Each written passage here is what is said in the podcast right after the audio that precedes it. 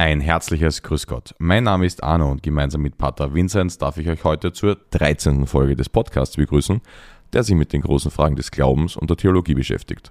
Auch von mir, Grüß Gott. Vinzenz, lass uns doch vielleicht mit einem kurzen Blick auf die letzte Woche starten. Letzte Woche haben wir einen kurzen Exkurs gemacht und uns mit der Hexenverfolgung und der Hexenverbrennung beschäftigt, woher das kommt, wie sich das entwickelt hat und wann es endlich ein Ende fand. Und worüber wollen wir diese Woche sprechen? Heute schließen wir so die Kirchengeschichte ab, die wir uns immer so in Blöcken angeschaut haben.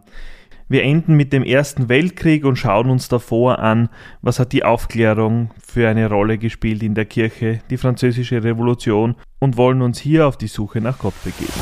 Möglicherweise finden wir Gott da hinten. Ein Wunder! Gott, der Vater der Barmherzigkeit. Glauben Sie an Gott. Seine Stimme, Gottes Stimme. Gott erhört alle Gebete. Also gut, ich bin der Messias! Ein Wunder. Danken wir Gott. Vinzenz, bevor wir jetzt mit unserem heutigen Thema starten, eine Frage vorweg. 13, 13. Folge. Was hat es mit der 13 auf sich? Im christlichen Sinn hat die Zahl 13 keine Bedeutung. In der Bibel kommt sie auch nur ein einziges Mal vor, und zwar schon fast am Beginn im zweiten Buch der Bibel, im Buch Exodus. Dort werden im 34. Kapitel 13 Eigenschaften von Gott beschrieben, und zwar 13 positive Eigenschaften. Also keine große Bedeutung für uns. Positiv. Lass uns nach letzter Woche positiv in die neue Folge starten. Wir haben heute einiges am Programm. Womit wollen wir anfangen? Wenn wir positiv anfangen wollen, dann fangen wir 1648 an mit dem Westfälischen Frieden. Mit diesem Friedensvertrag oder mit diesem Friedensabkommen endet in Europa der Dreißigjährige Krieg. Als Folge davon wird Europa seine Landkarte neu gezeichnet. Kirchlich gesehen kommt es zu einer Zentralisierung. Nach dem Konzil von Trient, der Antwort der Kirche auf die Reformation, organisiert sich die Kirche neu. Die Kurie, also der Papst und seine unter Anführungszeichen Ministerien, werden eingerichtet und sollen fortan das Leben der Kirche beaufsichtigen. Sie sollen es leiten. Du hast ganz zu Beginn gesagt, das Zeitalter der Aufklärung. Was bedeutet das? In der elften Folge unseres Podcasts haben wir uns schon mit der Renaissance und dem Humanismus beschäftigt die den Wert der menschlichen Persönlichkeit besonders stark betont haben. Es wird, wenn man so will, das Zeitalter der Vernunft. Das ist eine Geistesströmung, die diese Vernunft des einzelnen Menschen so sehr betont, dass der Mensch beginnen soll, kritisch über Dinge wie auch eben über seinen Glauben nachzudenken und dann aufgrund dieses Nachdenkens Entscheidungen treffen soll. Das heißt, er soll sich entscheiden, was er will und nicht das tun, was ihm andere sagen. Jetzt haben wir in einer unserer letzten Folgen festgestellt, dass gesellschaftliche Veränderungen auch immer eine Veränderung in der Kirche bedeuten. Welche Auswirkungen hatte diese Zeit auf die Kirche? Anfangs sah die Kirche das natürlich ziemlich kritisch. Man sah Gott selbst und das dahinterstehende Weltbild, das theozentrische Weltbild in Gefahr. Sicher auch, weil die Aufklärer eine Art Vernunftsreligion als Gegenstück ausgerufen haben. Es dauert ein bisschen, bis die Vernunft ihren Stellenwert auch in der Kirche erlangt. Man erkannte dann aber später die Nützlichkeit. Ein Beispiel für diese Nützlichkeit ist der Josephinismus. Josephinismus noch nie gehört. Worum geht's da? Ja, da geht's um Kaiser Joseph II. und seine, wenn man so will, Kirchenpolitik. Es beginnt schon mit seiner Mutter Maria Theresia und mit ihrem Staatskanzler Wenzel Graf Kaunitz-Rittberg, den wir vielleicht aus dem Unterricht kennen, weil er der war, der die Volksschule eingeführt hat. Da kommt so die allgemeine Schulpflicht ein bisschen auch her. Aber dieser Staatskanzler galt auch als Vater des Staatskirchentums in Österreich. Volle Entfaltung erlangte dieses Staatskirchentum, diese Staatskirche in Österreich, dann erst unter Joseph II. 1790. Er wollte eine von Rom möglichst unabhängige Kirche in Österreich. War das gut für die Kirche, beziehungsweise was hatte er für ein religiöses Bild? Ja, das ist eine gute Frage. Fangen wir mal mit der zweiten an. Was hatte er für ein religiöses Bild? Er sah sich als aufgeklärter Herrscher schlechthin der das Menschliche, das Diesseitige viel höher bewertet als das übernatürlich Göttliche. Religion, so sagt er, habe lediglich die Aufgabe, auf sittlicher Ebene die Glückseligkeit der Menschen zu fördern. Das heißt, Religion soll schauen, dass es den Menschen auch innerlich gut geht. Er wollte aber jetzt den Glauben so nicht bekämpfen oder vielleicht sogar loswerden, sondern, wie er es nennt, den Aberglauben mit seinen abstoßend wirkenden Praktiken wie Andachten oder besonders viele Gebete verdrängen. Darunter verstand er auch, dass viele Gottesdienstformen abgeschafft wurden, Chorgebet, Stundengebet, viele Andachten. Er hat genauestens geregelt, wie lange eine Predigt dauern darf, wie lange Kerzen sein dürfen, wie lang Kerzen brennen dürfen. Und schlussendlich hat er sogar den Sparsag eingeführt. Der Sparsag. Ich habe das schon mal gehört, aber bitte erklären uns noch einmal, was ist das genau? Naja, er hat sich gedacht, wo könnten wir Geld einsparen? Das hat ja auch alles irgendwo seinen Sinn gehabt. Warum darf eine Kerze nur so lang brennen, damit man nicht so viel Wachs verbraucht? Ja? Und beim Sarg hat er sich auch gedacht, jeder Verstorbene braucht so und so viele Bretter für einen Sarg, nur damit man ihn dann in die Erde gräbt. Und er hat sich gedacht, wir nehmen einen Sarg für alle, wir legen die Menschen ganz normal in den Sarg hinein, fahren dann nach dem Requiem mit dem Sarg über das Grab lassen dann eine Klappe auf, der Leichnam fällt ohne Sarg hinunter und man konnte den Sarg für den nächsten schon wieder verwenden. Das heißt, man hat hier Unmengen an Holz gespart. Die Leute haben das allerdings nicht sehr gutiert. Das Ganze hat nur sechs Monate gedauert. Das klingt jetzt nach sehr vielen Eingriffen in die Kirche. War das gut? War das schlecht? Für die Kirche war das sicher keine absolut gute Zeit.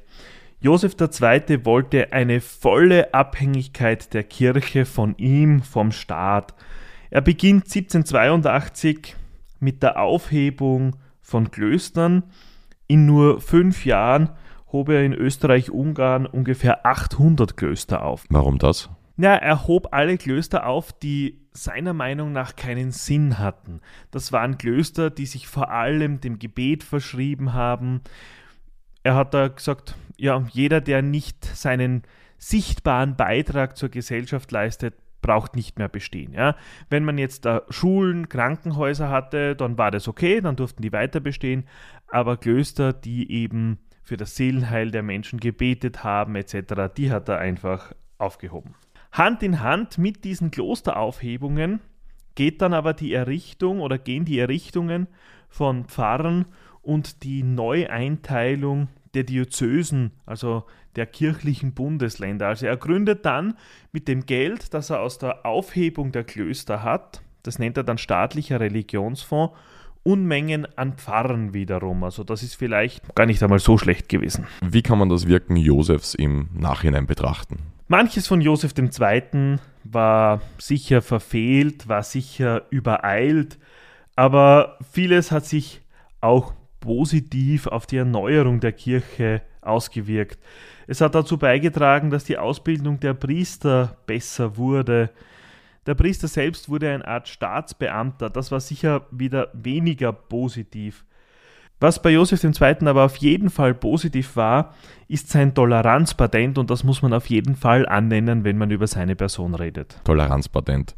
Zweites spannendes Wort heute. Was ist das? Das Toleranzpatent ist ein Dokument, ein, wenn man so will, Gesetz, das Josef II. 1781 verabschiedete und er gewährt in diesem Schreiben den anderen Christen, also den Lutheranern, den Calvinisten, also jenen, die aus der Reformation hervorgegangen sind, sowie den griechisch-orthodoxen, die bürgerliche Gleichheit wie den Katholiken. Das heißt, eine Verfolgung oder eine schlechte Behandlung aufgrund einer gewissen christlichen Konfession gab es nicht mehr und er geht sogar noch weiter.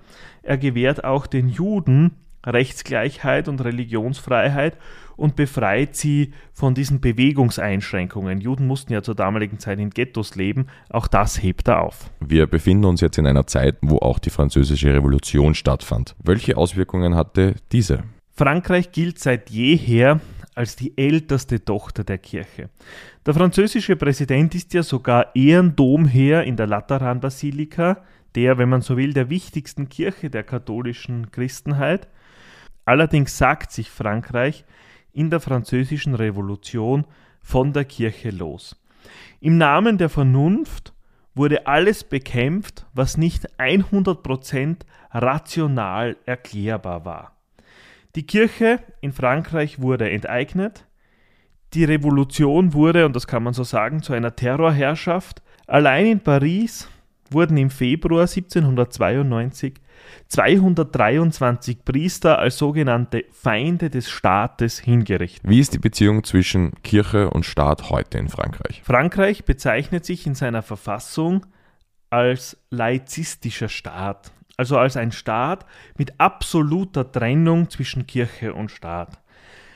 Allerdings finde ich dabei relativ spannend, dass sich nach dem Brand von Notre Dame in Paris der französische Präsident Emmanuel Macron in einer Ansprache, in einer Fernsehansprache an sein Volk gewandt hat. Es hat eine Kirche gebrannt, ja.